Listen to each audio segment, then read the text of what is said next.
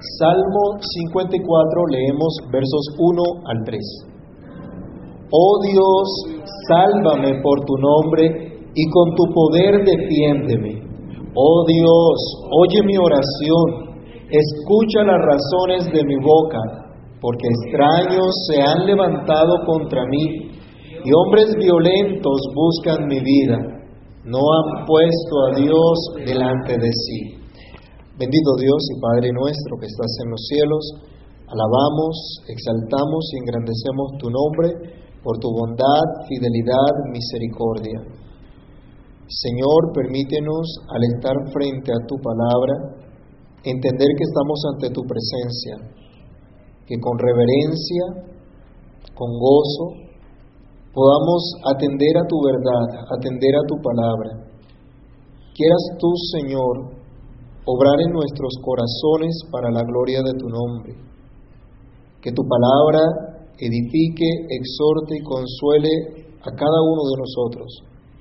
Que tu palabra cumpla el propósito con el cual tú la has enviado, que sea prosperada, oh Dios. Y que el gozo de tu presencia en medio nuestro llene nuestros corazones. En el nombre de Jesús te lo pedimos dando gracias. Amén. Pueden tomar asiento, mis hermanos.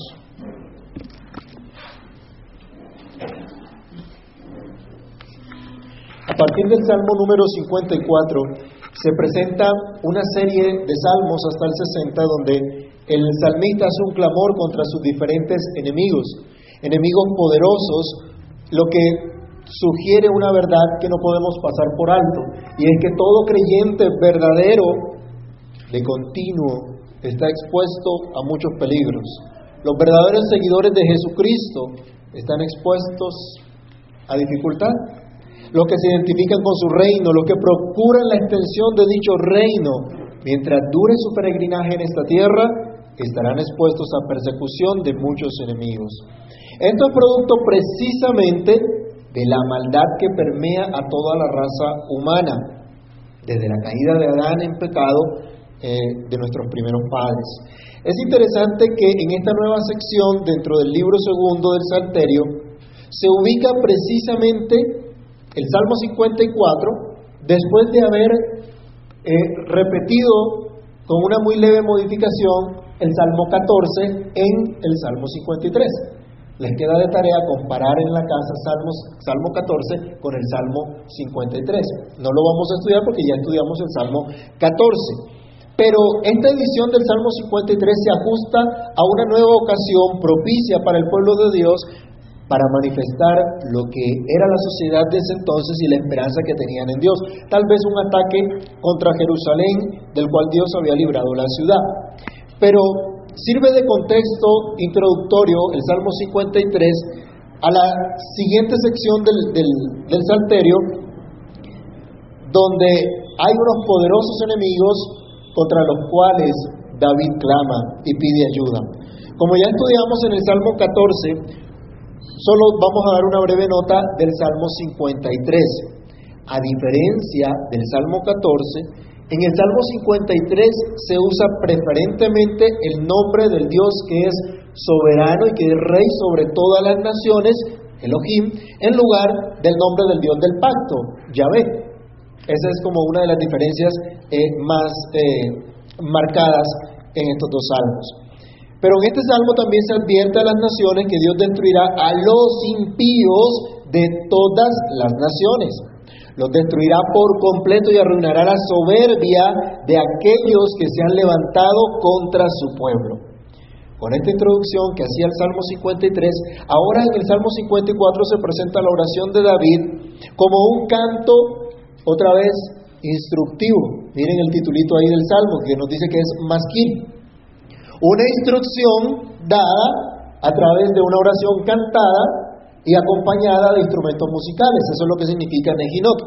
Para que, para que el director de la, de la música supiera cómo entonarlo y tuviera las pausas necesarias en la melodía para que aquel adorador que llegaba a exaltar el nombre del Señor pudiera también identificarse con, con, esta, con esta oración y con esta misma eh, necesidad que tuvo en su momento David de invocar el nombre del Señor, de buscar esa defensa en Dios, para que el adorador mantuviera aún en tiempos de peligro, en tiempos de persecución, su disposición de servir a Dios, de adorar a Dios en todos los tiempos. Así que meditemos hoy en la instrucción, en el clamor de este salmo que comienza diciendo, oh Dios, sálvame.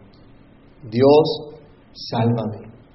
Y lo primero que dice David, oh Dios, sálvame por tu nombre. La primera expresión que encontramos acá. Hermanos, el pueblo de Dios en todo lugar, y podemos decir que a la luz del propósito de este segundo libro, el pueblo de Dios en todas las naciones debía conocer que solo Dios es su Salvador, que solo en su nombre hay refugio seguro, como cantábamos hace un momento. Solo Dios es esperanza, solo Dios es consuelo. Todas las naciones deben conocer que hay un solo Dios al cual se debe invocar, en el cual debemos confiar. El salmista usa una expresión, como ya antes lo había hecho, refiriéndose al nombre de Dios para hablar acerca de Dios mismo para hablar acerca de las perfecciones de Dios, de toda la persona de Dios, porque eso significa su nombre, su carácter. Por eso él dice, oh Dios, sálvame por tu nombre. O también, oh Dios, sálvame en tu nombre, manifestando que todo lo que el nombre de Dios es, todo lo que Dios hace, todo lo que Dios significa, un nombre que es santo, justo, Todopoderoso. Oh Dios, sálvame por tu nombre y con tu poder defiéndeme. Esto nos recuerda que el nombre del Señor es en primer lugar santo. Esto es supremamente separado del mal. Dios es santo. O santísimo, como se nos dice en, en, en Isaías. ¿Se acuerdan que nuestra traducción nos dice santo, santo, santo, Jehová de los ejércitos? Esto es, santísimo es el Señor, santísimo es Dios, supereminente, separado de toda clase de mal, no tolera el pecado, no deja sin castigo el pecado, no puede tener comunión con ninguna clase de mal. Dios que a la vez es justo y que conoce todas las obras injustas de los hombres, de ninguna manera tendrá por inocente al culpable. ¿Se acuerdan en números 14, 18? Allí el Señor nos muestra que Él no tendrá por inocente al culpable. Dios es un Dios que ama el derecho y que aborrece el latrocinio, dice Isaías 61, 8. Latrocinio quiere decir toda clase de fraude que daña. Dios aborrece el fraude. Y la gente oye en nuestro alrededor a que está acostumbrada, nuestra sociedad que está acostumbrada al fraude en todas las cosas, en todas las áreas, en todo lado hay fraude. Pero a veces se ve un fraude bueno y otro mm, no tan bueno, ¿cierto? Hay uno que sí sirve, hay uno que es necesario, hay otro que, que de pronto sí es más escandaloso. No, Dios aborrece toda clase de fraude. Toda, absolutamente toda. El salmista estaba siendo perseguido de manera injusta. Y los que actúan de esta manera, o los que actuaban de esta manera, en realidad estaban era ofendiendo a Dios. Estaban ofendiendo el honor de Dios, que es un Dios santo y que es un Dios justo. Los que practican el fraude no solo están defraudando a otra persona, sino que están ofendiendo el carácter de Dios que es justo, que es verdadero. El salmista también deja ver en esta frase su confianza en el nombre de Dios que es todopoderoso. Por eso pide ser salvado por el poder de Dios. Pide ser defendido precisamente por ese poder de Dios. ¿Qué seguridad podemos inferir acá? La que tenía el salmista, que se atreve a orar conforme al carácter de Dios lo que implica también una certeza de que él estaba andando conforme a dicho carácter. Lo que nos indica que él no pretendía que Dios defendiera la maldad o que Dios defendiera la injusticia o que Dios defendiera lo que es desagradable. Hermanos, no podemos nosotros intentar siquiera que Dios bendiga nuestros planes, nuestros esfuerzos que creemos son lícitos, pero usando toda clase de medios pecaminosos. No creamos que Dios está con nosotros para defender nuestros malos caminos, para apoyar nuestras decisiones injustas, perversas, que aborrecen a Dios. Si nosotros nos sometemos a tomar decisiones contrarias a la voluntad de Dios, ¿qué podemos esperar? Ay Señor, ayúdame, bendíceme, prospérame en este fraude que estoy haciendo en este negocio, aunque tenga que hacer una triquiñuela para que salga bien. ¿Ustedes creen que eso es justo delante de Dios? No es justo porque Dios es justo, Dios es santo. Y Dios no va a alcahuetear la maldad. Dios no va a defender los malos caminos, las decisiones incorrectas. Hermanos, si tomamos decisiones contrarias a la palabra de Dios, no podemos esperar que las cosas salgan bien. No podemos esperar que Dios nos bendiga. Ay, hermano, pero es que no es por obras. Sí, no es por obras la salvación. Pero si somos salvos, fuimos creados para buenas obras, las que Dios preparó de antemano para que anduviéramos en ellas. Pedir que Dios bendiga nuestras decisiones contrarias a su palabra sería tomar el nombre de Dios en vano. Pedir que Dios bendiga planes perversos es blasfemar contra la santidad de Dios, contra la santidad de su nombre, nombre que vindica a sus fieles. Él le decía a Dios, y con tu poder defiéndeme. Un hombre perseguido injustamente pide que Dios lo defienda. Y esto es lo que hace el verdadero creyente, y esto es lo que espera el verdadero creyente, que Dios sea su vindicación. Que Dios sea quien demuestre cuán fiel ha sido, cuán correcta ha sido su motivación, cuán sincero su deseo y esfuerzo por agradar al Señor. Esperamos nosotros un día glorioso en el cual Dios va a vindicar a todo su pueblo. Ese día los que hayan muerto en Cristo resucitarán y los que estemos vivos seremos transformados en un abrir y cerrar de ojos y estaremos por siempre con nuestro Señor. Mientras que los impíos que nunca procedieron al arrepentimiento, tendrán su recompensa en el infierno por toda la eternidad. David estaba siendo perseguido. Tuvo la oportunidad también de vengarse de su poderoso enemigo, pero el temor de Dios lo llevó a esperar en el Señor, a dejarle todas las cosas a Dios. Yo les pregunto, ¿quién tiene más sabiduría? ¿Quién conoce mejor todas las cosas? ¿Quién conoce el futuro mejor? Pero a veces pretendemos que nosotros somos más sabios, ¿no? Ah, no, es que Dios no sabe cómo hacer esto, mejor lo hago yo. ¿Sí?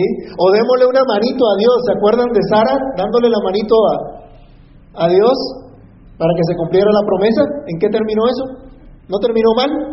¿No fue para problema, para dolor de ella misma? Hermanos, Dios es más sabio. Y David decía, defiéndeme tú, Señor, vindícame tú, oh Dios. En una oportunidad, David tuvo la... Eh, se encontró con, con su enemigo, con Saúl, y tuvo la oportunidad de cortarle la cabeza y acabar de una vez con su persecución. Pero le cortó fue la orilla del, del manto y se asustó tremendamente por haber hecho eso. Porque ¿cómo iba a levantar su mano contra el ungido de Jehová? En otra oportunidad Dios le dio un sueño tremendo a, a Saúl que lo estaba persiguiendo con su ejército y se quedaron dormidos todos. ¿Cómo pueden imaginarse eso? En, en, la Biblia nos dice que Dios hizo caerlos en un profundo sueño. Y llegó David a este, ese lugar donde ellos estaban, con, su, con uno de sus criados, cogió la jarra de agua que tenía y la lanza del rey y luego lo despierta. ¿Se pueden imaginar el susto del, general del ejército que no cuidó a su, a su rey y le dice, son dignos de muerte? Pero nos dice la historia bíblica que Dios era el que lo había hecho caer en ese sueño. Así dormido, indefenso, David había podido matarlo. Eso nos los cuenta el primer libro de Samuel, capítulos 24 y 25. David no lo hizo, esperó en Dios, esperó que fuera Dios quien lo vindicara, que a su tiempo Dios lo defendiera. Y eso es lo que espera todo aquel que sirve a Dios con todo su corazón. ¿Procuras tú servir a Dios con sinceridad y esperas que sea Dios quien te vindique, quien muestre y recompense tu fidelidad? ¿O anhelas las palmaditas en el hombro, el reconocimiento de los que están a tu lado y que te digan, uy, cuán fiel eres tú? Es mejor, hermanos, esperar hasta ese día cuando el Señor sea el que diga, bien, buen siervo y fiel. Que lo diga Él ese día cuando venga. David oraba que Dios lo salvara que Dios lo vindicara, que Dios mostrara su justo caminar y la infamia de los que se levantaron contra él. David oraba al nombre de Dios que atiende a la oración. Él decía, oh Dios, oye mi oración, escucha las razones de mi boca. Si decimos que David oraba conforme al nombre de Dios, que todo lo ve, que todo lo sabe, si oraba a ese Dios que todo lo conoce, como Calvino comentaba, podemos decir, no era necesario que informara a Dios de un hecho que ya Dios conocía, pero descarga su propio corazón al desahogar la causa de su temor e inquietud. Dios es el mismo, ¿cierto? Ayer, hoy y por los siglos. Ese Dios al cual oraba David es el Dios al cual oramos nosotros también. Ese Dios que conocía todo lo que pasaba en la vida de David es el Dios que conoce lo que pasa en nuestra vida. ¿Necesita Dios ser informado de lo que nos pasa? Señor, mira esto tan terrible, esta gente cómo me maltrata. Señor, mira estas dificultades tan tremendas que tengo. ¿Será que Dios necesita conocer eso o ya lo sabe? Ya lo sabe, ya lo conoce absolutamente todo. Pero Dios ha establecido la oración como un medio de gracia para que nosotros podamos presentar nuestra necesidad y nuestras inquietudes ante Él y aprendamos a descansar en Él a confiar en Él. Por nada estéis afanosos, sino que sean conocidas vuestras peticiones en toda oración, en todo ruego, en toda súplica. Y esto lo hace el Señor de esta manera para que crezcamos en la confianza en Él, para que depositemos toda nuestra ansiedad sobre Él, sabiendo que Él tiene cuidado de nosotros. Sálvame. Oh Dios, era lo que estaba diciendo acá el, el salmista, sálvame, oh Dios. Pero también dice, sálvame del peligro de muerte. La persecución de David era verdadera, no era inventada. O sea, David no, no, no, no, no tenía problemas eh, psicológicos donde él percibía la realidad de manera distorsionada. La persecución que tenía era real, él no sufría de delirio de persecución, como sí parece que tenía Saúl ese problema, ¿no? David no tenía ese problema, era real. El rey lo buscaba por todos lados, tenía su ejército buscando a David por todo el país. Y nuestro salmista tuvo que huir a lugares del desierto para esconderse. Él dice, pues me voy al desierto donde no hay mucha gente, donde no hay de pronto mucha interacción, tal vez allá no me busquen. Pero el enemigo era persistente, allá también lo buscó. Incluso hasta esos lugares llegó la noticia de que este hombre era perseguido por el rey y no pocos dudaron, no pocos pensaron en sería buena idea entregarlo. ¿Se acuerdan que la semana pasada comentábamos lo que pasó con los sacerdotes de Nob? que los sacerdotes fueron asesinados por orden del rey Saúl porque habían ayudado a, David. Ahora, en este salmo, se nos recuerda otra parte de esta historia donde hubo una ciudad donde dijeron que no nos pase lo mismo que los de no. Así que mejor denunciemos a este hombre. Y por eso es el título que ustedes ven allí en el Salmo, ¿no? La destrucción que, da el Salmo. Que dice en qué momento ocurrió, cuando se dio esta oración.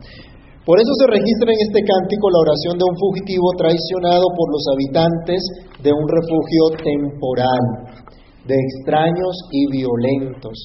En el primer libro de Samuel, capítulo 23 y capítulo 26, se narra cómo fue la persecución que tuvo David de parte de Saúl. Se muestra a este hombre moviéndose alrededor de varias regiones desérticas en donde no solían habitar muchas personas. En esos poblados también no solo vivía gente del pueblo de Israel, sino también gente extranjera, que tal vez por temor a que le sucediera lo que pasó con los sacerdotes de Nob, fueron y dieron aviso al rey Saúl diciéndole directamente al rey, informándole directamente al rey cuál era el escondite de David y de sus hombres. Ellos esperaban de pronto congraciarse con el rey, ¿no? No vaya a que venga el rey y arrase también con esta población. Inmediatamente, cuando el rey escucha esto, se pone lo que dicen por ahí, el plan candado. El plan del rey para rodear al enemigo. Pero providencialmente Dios tuvo que, eh, tuvo que hacerle desistir para que atendiera una escaramuza que se había presentado contra los filisteos, pero luego en el capítulo 26 se retoma la persecución en la región del desierto. A esto es a lo que se refiere el salmista cuando decía que buscaron su alma y que esta gente manifestó cuál era su carácter.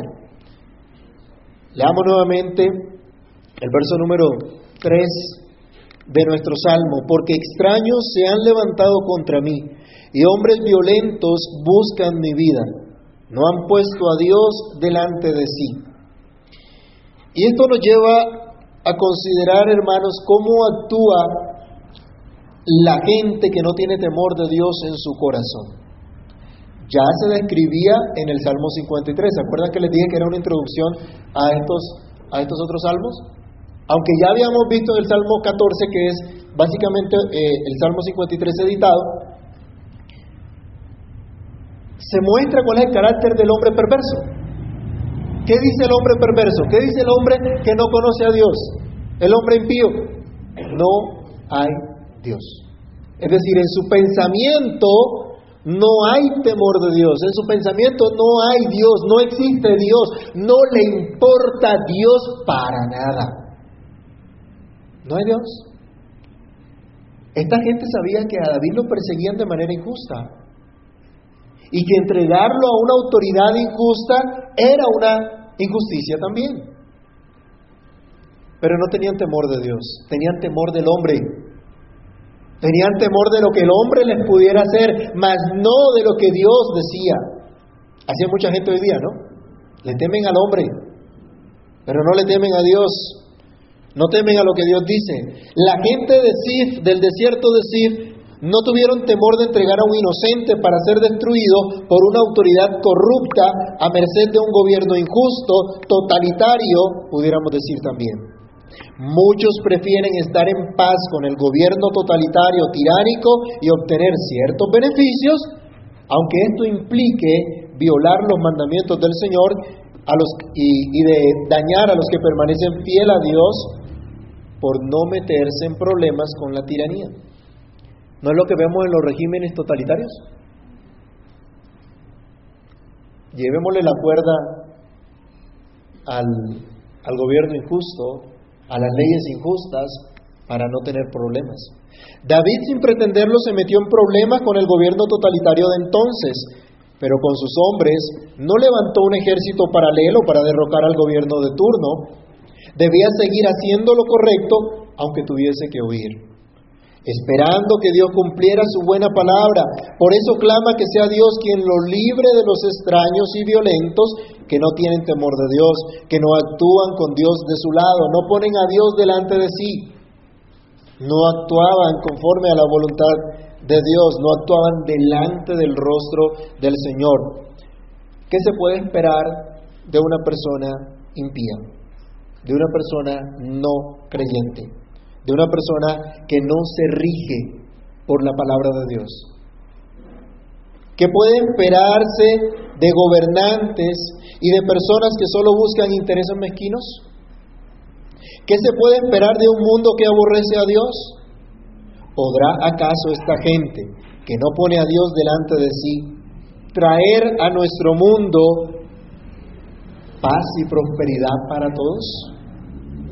¿Podremos identificarnos y asociarnos con este tipo de gente que es extraña al pacto de Dios? Esperamos que este tipo de gente sea fiel a nosotros cuando no es fiel a Dios. Pero Dios es mi ayuda, dice el Salmo en el verso número 4. He aquí, Dios es el que me ayuda. El Señor está con los que sostienen mi vida. El salmista clama que sea Dios quien lo libre y expresa el carácter malvado de los que buscan su vida para destruirle, pero a diferencia de los que no ponían a Dios delante de sí, David señala directamente al Creador, al sustentador de todo, al que es soberano de todas las naciones, y dice, helo aquí, como si lo estuviera señalando, como si tuviera su dedo apuntando hacia Dios, para que los oyentes entendieran quién era su refugio, quién era su ayuda. Los hombres de Sif no quisieron ayudarle, no quisieron meterse en problemas por su causa, no quisieron interponerse ante la injusticia de la cual era objeto, pero Dios era quien lo ayudaba. Dios era quien lo había ayudado en el pasado y no había razón alguna para pensar que en el presente Dios no le fuera a ayudar otra vez. Es más, no solamente él dice directamente, Dios es mi ayuda, sino que también el versículo siguiente nos dice, eh, perdón, la, segunda parte del versículo nos dice, el Señor está con los que sostienen mi vida. David no desconocía que a pesar del carácter malvado en general de la sociedad en la cual vivía, esa cantidad de gente que se había dejado influenciar por el impío que gobernaba entonces, había unos pocos que seguían siendo fieles a Dios, aunque no tuviesen toda la influencia, toda la popularidad, aunque no tuvieran todo el renombre o el poder de aquellos impíos. Habían personas que Dios usaba precisamente para mostrar su tierno cuidado, su fidelidad a, sus promesas. Y ese es el paréntesis que vemos en el primer capítulo, capítulo 24, 25 del primer libro de Samuel. ¿Se acuerdan de la sabiduría que tuvo Abigail para que David no derramara sangre sin causa? Dios lo ayudó.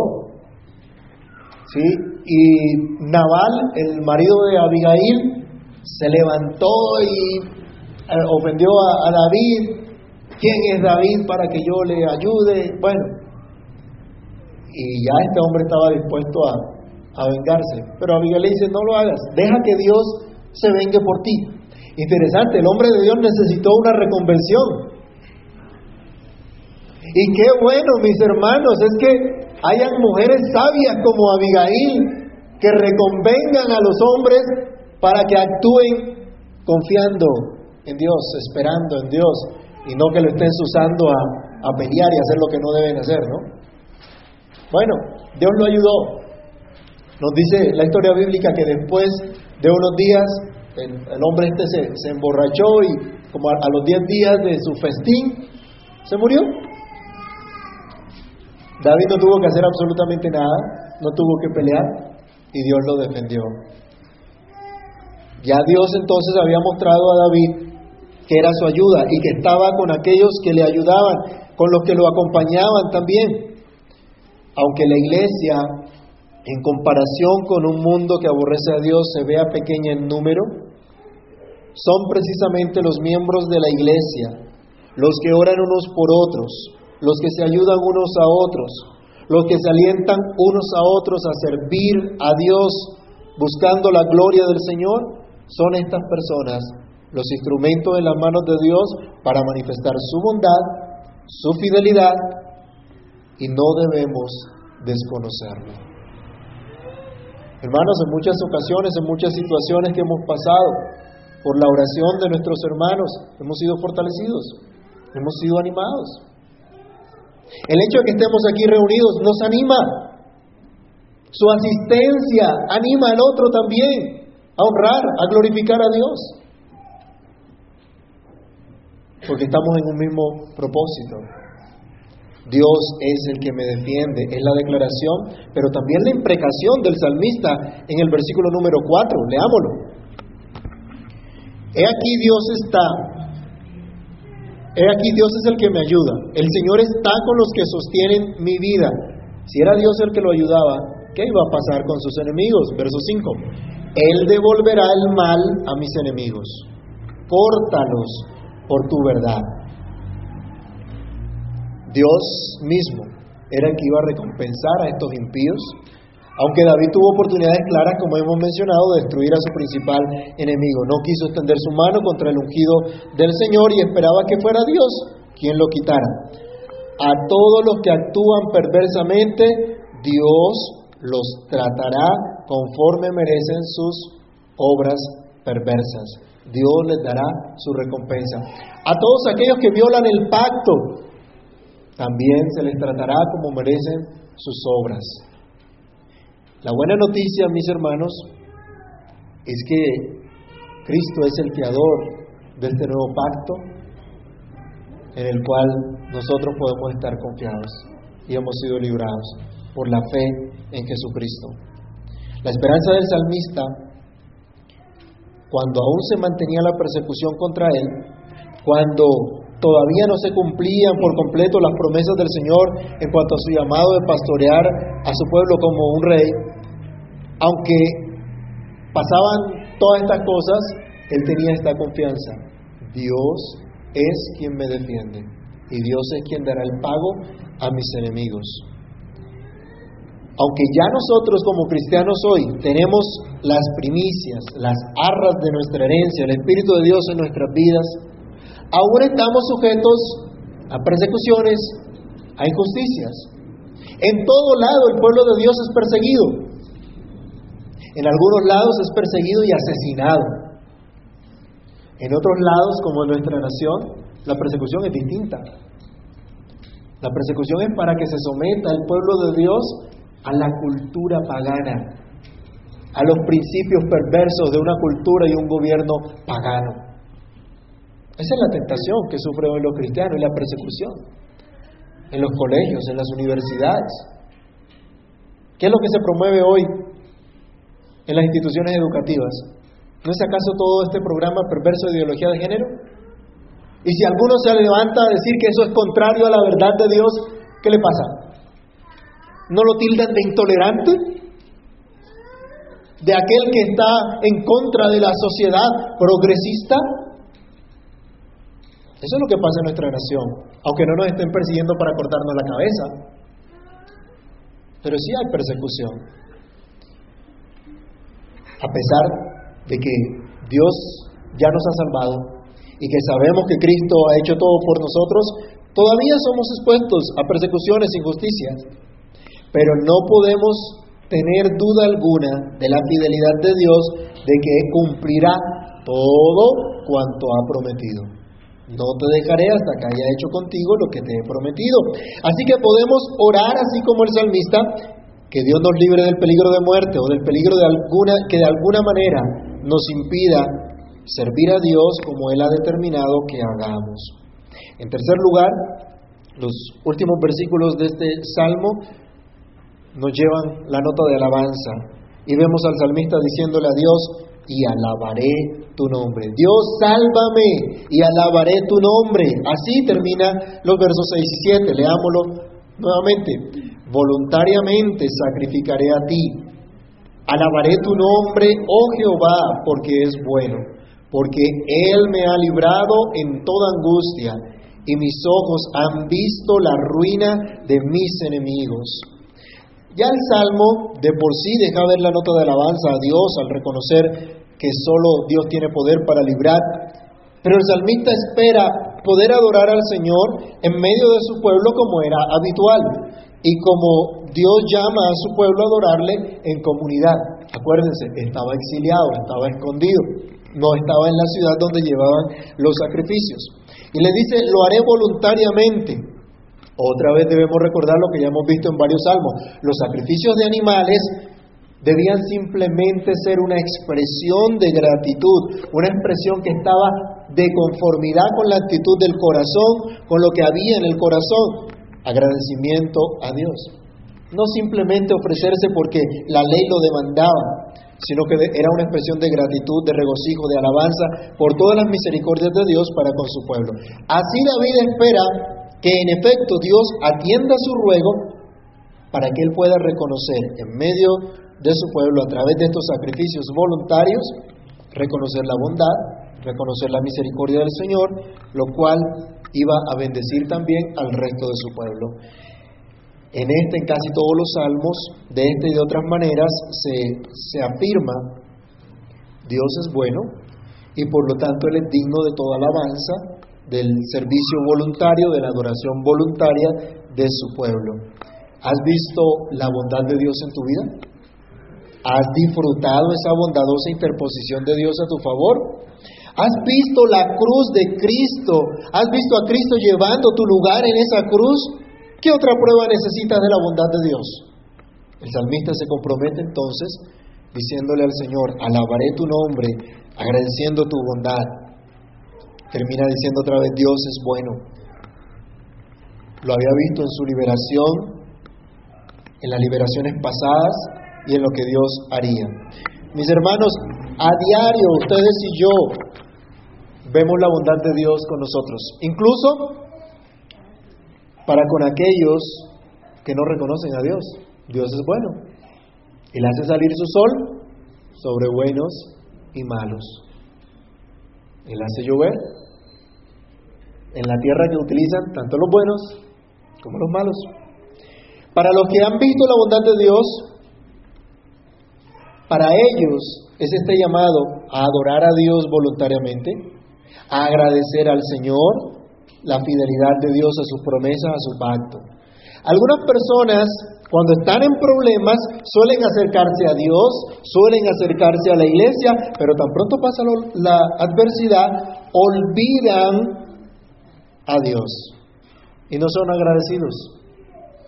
¿Se acuerdan unos leprosos que el Señor Jesús sanó? ¿Y cuántos regresaron a darle gracias, a dar gloria? Uno solo, ¿cierto? Muchos claman a Cristo en su angustia, pero una vez son librados, no son capaces de agradecer la constante bondad de Dios, no son capaces de testificar cuán grandes cosas ha hecho Dios con ellos. Hoy aquí nosotros nos reunimos como parte de la iglesia del Señor para celebrar su nombre, para celebrar a nuestro Salvador, para testificar y agradecer su bondad. Pero mañana, cuando estemos en nuestras propias ocupaciones, también hemos de demostrar el agradecimiento para con Dios en la manera como hacemos las cosas, en la manera como cumplimos nuestros deberes, en la manera como tomamos nuestros alimentos, en la manera de descansar, de reflexionar. Decía el salmista, alabaré tu nombre agradeciendo tu liberación. Como habíamos dicho antes, ya Dios había librado a David en otras situaciones. Sus ojos habían visto la venganza o la ruina de sus enemigos. Ya les decía lo que había pasado con Nabal. David lo vio. No tuvo que hacer nada. Dios lo libró, Dios lo defendió. Tampoco tendría que hacer algo contra Saúl. A su tiempo Dios también lo iba a librar. En las trampas que le pusieron, Dios lo libró en los intentos malignos que hicieron contra él para destruirlo, Dios desbarató esos planes. Él tuvo un aviso oportuno, se pudo mover a otro lugar y estaba seguro, no moriría hasta haber cumplido lo que Dios quería para él, para cumplir, para cumplir su propósito, para gloria de Dios y para beneficio de la nación. Amados hermanos, en la cruz del Calvario, Cristo derrotó, Cristo exhibió públicamente a todos nuestros enemigos. Ya fueron derrotados. Y el postrer enemigo en ser destruido será la muerte. Cuando Cristo venga y nos resucite de entre los muertos o nos dé un cuerpo glorificado si estamos vivos ese día. Entonces, ¿cómo no agradecer tan maravillosa liberación? ¿Cómo no esperar que nos libre también hoy, en este tiempo, ante los residuos de pecado que quedan dentro de nosotros mismos y que se levantan fuertemente contra nosotros? Cada uno en diferentes situaciones es tentado. Él es poderoso para librarnos. Podemos mirarlo a Él. ¿Cómo no esperar que Dios nos libre de un mundo que aborrece a Dios y que ataca sin piedad a los que sinceramente temen y sirven al Señor? La oración del salmista es, oh Dios, sálvame. Solo tú tienes el poder de hacerlo. Solo tu nombre es santo, justo, todopoderoso para librarnos para hacer justicia, para defendernos de toda clase de mal. Que sea nuestra oración, oh Dios, sálvame del peligro de muerte y alabaré tu nombre. Así oraba el salmista. Y si tú has sido redimido por la sangre de Jesucristo, si tú has confiado en el sacrificio del Señor que se interpuso en tu lugar, que se puso a favor tuyo, entonces puedes orar como este hombre también, por el favor de Dios por aquel que fue a la cruz en tu lugar para librarte de todos tus enemigos. Aún hay batallas que librar, aún hay que testificar de la bondad de Dios, aún debemos perseverar en invocar el nombre del Señor sobre nuestras vidas, aún debemos testificar de su gloriosa salvación. Oremos. Padre Celestial, en el nombre de nuestro Señor y Salvador Jesucristo, damos muchas gracias porque tú eres fiel, fiel a tu verdad, a tu palabra, a tu pacto, en ti podemos confiar. Señor, te rogamos, ten misericordia de cada uno de nosotros, y en medio de los enemigos que nos rodean, danos la confianza y la seguridad de tu victoria, de la victoria que Cristo ha obtenido en la cruz, que es suficiente para librarnos, para socorrernos, para ayudarnos. En medio de lo que vivimos hoy día, Señor, sé tú el que nos defienda en su poder, en su justicia, el que nos libre, el que haga justicia, el que se interponga a nuestro favor. Ayúdanos, Padre, ayúdanos en este tiempo también a nosotros, porque nos rodea un mundo que te aborrece, nos rodea una cultura que aborrece todo lo que es santo, justo, bueno, agradable delante de ti. Y somos tentados todos los días, Señor, a seguir la corriente de este mundo en lugar de seguir tu, tu verdad. Ayúdanos también hoy, defiéndenos, Dios. Líbranos del peligro de muerte y alabaremos tu nombre eternamente y para siempre. Ayúdanos, Padre, a mantener la confianza la seguridad en ti para honrarte y servirte con todo nuestro ser, con todo nuestro corazón. Te pedimos misericordia y que nos ayudes a mantenernos fieles a ti. Danos la gracia de hacerlo, capacítanos para ello, por tu Espíritu obrando en nuestros corazones. En el nombre de Cristo, oramos dando muchas gracias. Amén y amén.